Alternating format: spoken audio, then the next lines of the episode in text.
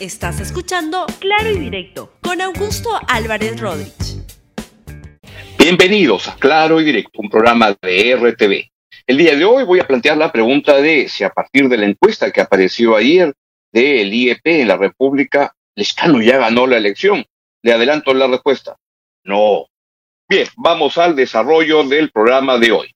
Este es el resumen creo más importante que se puede concluir a partir de la encuesta que se divulgó ayer en el diario La República de la uh, de la de, el IEP que este nos va marcando lo siguiente. Lo que tenemos es que es la primera encuesta en la cual el señor Lescano pasa al primer lugar. Es la primera encuesta en la cual el señor Forsyth cae, pierde el primer lugar, que lo había tenido desde el comienzo de la medición de las intenciones de voto en esta campaña electoral. Y otras cosas relevantes en esta encuesta es eh, que Keiko Fujimori y Verónica Mendoza están relativamente estancadas, mientras que hay un candidato como Julio Guzmán que sigue cayendo, pero hay otro candidato como Rafael López Aliaga que va subiendo. Ahora bien, la pregunta es, a solo 40 días de la votación en primera vuelta, ¿eso ya está decidido? En modo alguno. Si algo sabemos y hemos aprendido los peruanos de la historia electoral de las últimas tres, cuatro décadas en el Perú, es que todo este se decide al final. Y eh, especialmente en un caso como este, en el cual lo que quiero hacerles notar es que están, francamente, todos los candidatos recontra apachurraditos. Es decir, Creo que sería un poco exagerado decir que el señor Lescano se despunta, porque está con una intención de voto de solamente 11.3%. Eso, la verdad, no es un gran despunte, porque hay algo que es bien importante en una encuesta y lo quiero recordar. Hay algo que se llama el margen de error. Toda encuesta tiene un margen de error y esta encuesta tiene un margen de error de 2.8 puntos porcentuales. Bien importante esto, no se confundan y no digan 2.8%. Eso es diferente. Es 2.8 puntos porcentuales. ¿Qué quiere decir eso? Es que si un candidato, como por ejemplo el señor Lescano, está con una intención de voto de 11.3, eso significa que su votación podría ser casi tres puntos menos, es decir, podría ser de 8.3, pero también podría ser de 14.3.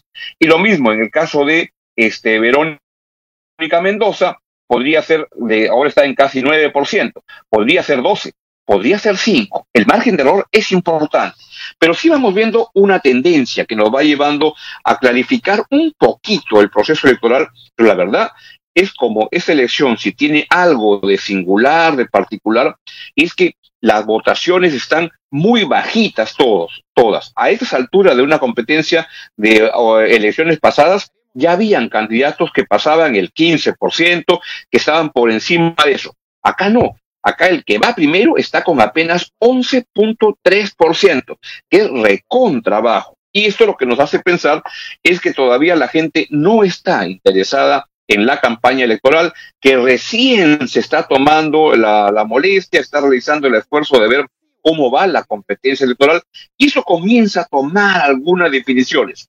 Pero esto va a cambiar sin duda en las siguientes semanas. Ya voy a volver con lo que puede implicar la, la, la, la, tendencia. ¿A qué me refiero? Y pongamos por favor de nuevo el cuadro de la, de la encuesta. Lo que nos interesa es, más que el voto, la, la intención de voto en un momento es la tendencia es la curva, cómo va. Y en esa curva lo que evidentemente se ve es que el señor Forsyth ha ido cayendo, que el señor Lescano ha ido subiendo, que el señor López Aliaga va subiendo, que Urresti está como estancado en una línea que casi parece horizontal, y lo mismo le pasa a Verónica Mendoza. Está con una intención de votos, si ven, Mendoza, por ejemplo, es en la, es la, la, curva marroncita, es casi una curva, una, una recta este, horizontal que no se mueve mucho. Si uno proyectara estas tendencias, es decir, si todo continuara como hasta ahora en esas tendencias, lo que ocurriría es que la segunda vuelta sería entre John Gilescano y Rafael López Aliaga, en un contexto en el cual lo que va a ocurrir es que va a haber una tremenda pelea entre las de la derecha, y ahí me refiero a gente que se va a ir canibalizando el voto, como López Aliaga, como Hernando de Soto y como Keiko Fujimori. que entre los tres se lanzan dardos porque saben que están peleando por el mismo espacio.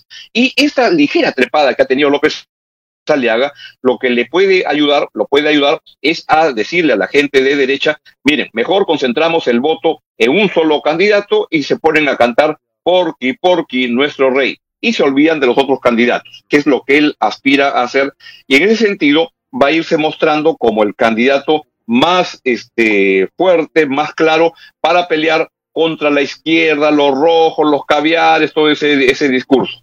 Es lo que va a suceder. ¿Qué es lo que ha estado queriendo hacer Keiko Fujimori? También. Pero lo que ocurre es que Keiko Fujimori ya viene como muy gastada de muchos procesos electorales y la misma derecha ya no cree mucho en Keiko Fujimori. Ayer hubo una muy interesante entrevista que Jaime Bailey le hizo a Keiko Fujimori y claro, se ve una, una, una candidata enredada entre el pasado del padre. Veo que ah, se ha montado en las fotografías en un tractorcito, como lo hacía el papá, y ahora ha sacado como canción la música del chino, chino, chino, yendo a ese espacio este, tradicional del Fujimorismo. ¿Le irá a ir bien? No lo dudo, la verdad. Creo que más bien las tendencias de ese lado del espectro se van a ir corriendo hacia, la, la, hacia López Aliaga. ¿Quién tiene un discurso desde mi modesto punto de vista que es penoso, porque es homofóbico, es discriminador, anda diciendo que va a perseguir y despedir y votar a los venezolanos del Perú y algo que lo reflejó mucho es la manera como comentó el caso de Ana Estrada, que tuvo unas declaraciones que fueron penosas, que lo revela cómo es, porque lo que tiene él, porque lo que dijo fue que en el caso del fallo de la eutanasia, que los que se quieren suicidar, que se suban a un edificio y que pongan música y que se avienten y se tiren. La verdad, sin ninguna comprensión, puede haber gente que esté en contra de un fallo como ese. Por ejemplo, la Iglesia Católica, pero eso no implica la, la, la, necesidad de comprensión que requiere el caso de una persona como Ana Estrada. Pero es eso el candidato que este Rafael López Aliaga y alguna gente querrá que votar por algo así. En el otro lado, lo que tenemos es la pelea en la izquierda, donde lo que ocurre es que comienza a haber una, un fuerte, este, una fuerte pugna entre uh, John Gilescano y Verónica Mendoza, que para mala suerte, Verónica Mendoza, Lescano viene de la misma zona del sur en el Perú y le comienza a pelear fuertemente el espacio de radicalidad en términos de propuestas económicas y de este y, de ese tipo de discurso. Pero creo que en el caso del escándalo lo hace con más inteligencia que la señora Mendoza, en el sentido de inteligencia, quiero decir, de buscar un voto un poco más del centro.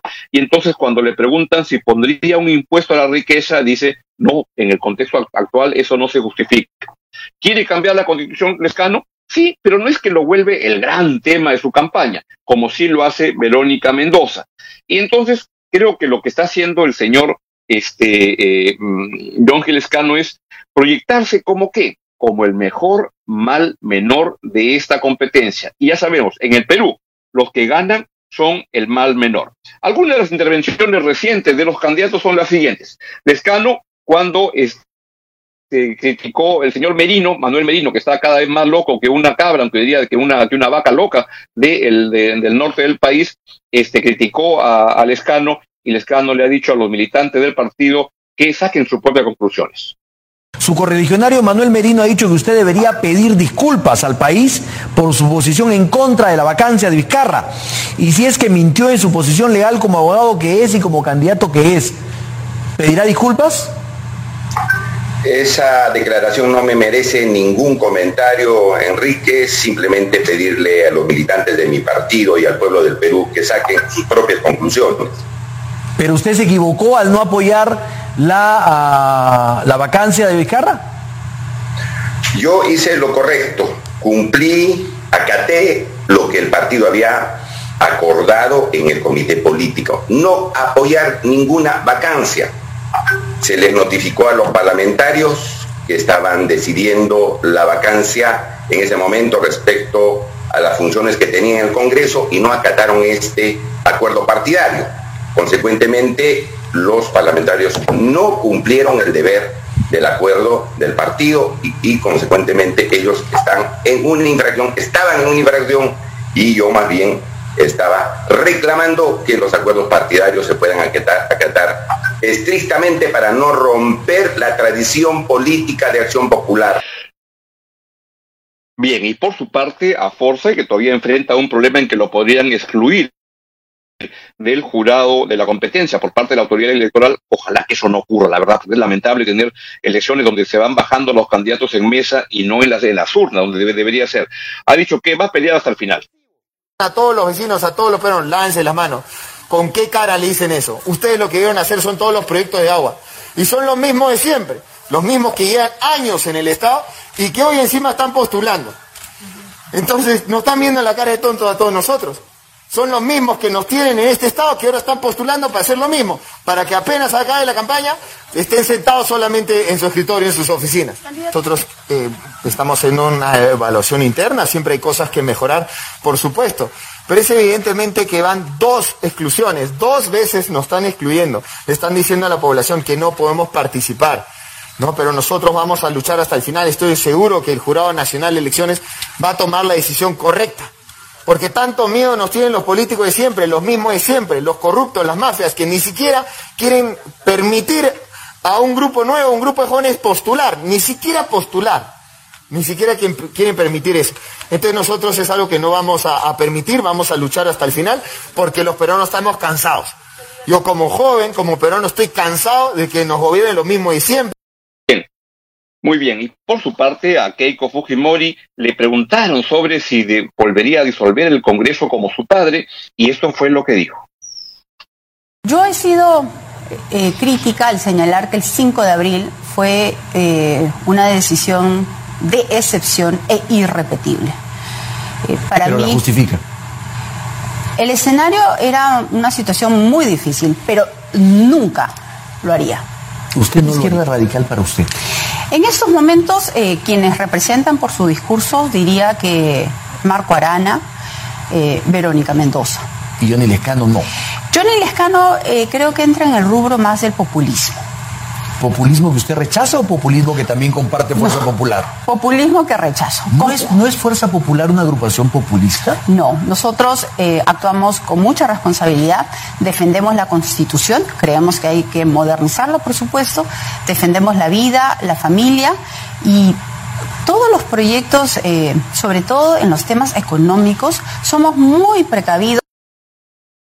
El problema de Keiko es que campaña a campaña va cambiando de posiciones, ahora ha vuelto al Fujimorismo este, original y la verdad que creo que le va a ir peor que la otra vez.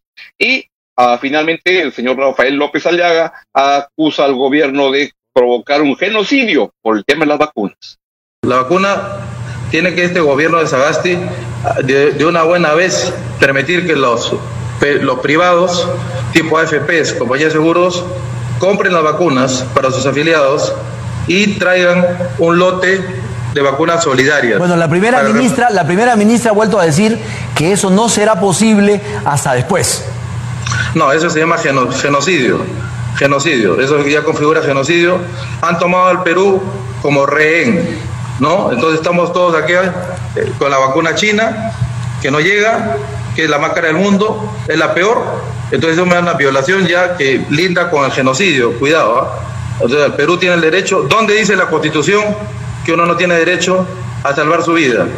Yo he tenido dos personas muy próximas a mí fallecidas, Enrique, en los últimos días, por culpa de esta política genocida que ya lleva un año y medio lo único cierto, la pregunta es, ¿John Lilescano ya ganó? No, en modo alguno, esto todavía va para, para largo y en estos 40 días vamos a ver cambios importantes. Podría irle muy bien a John Lilescano, podría no irle bien. Todo puede pasar, la campaña recién se calienta y se pone entretenida. Así que como decía un antiguo este, comentarista deportivo argentino, Oscar Artacho, no se vayan en el fútbol, no se vayan, que esto se pone bueno. Nos vemos mañana, cuídate, chao, chao y sé solidario. Gracias por escuchar Claro y Directo con Augusto Álvarez Rodríguez. Suscríbete para que disfrutes más contenidos.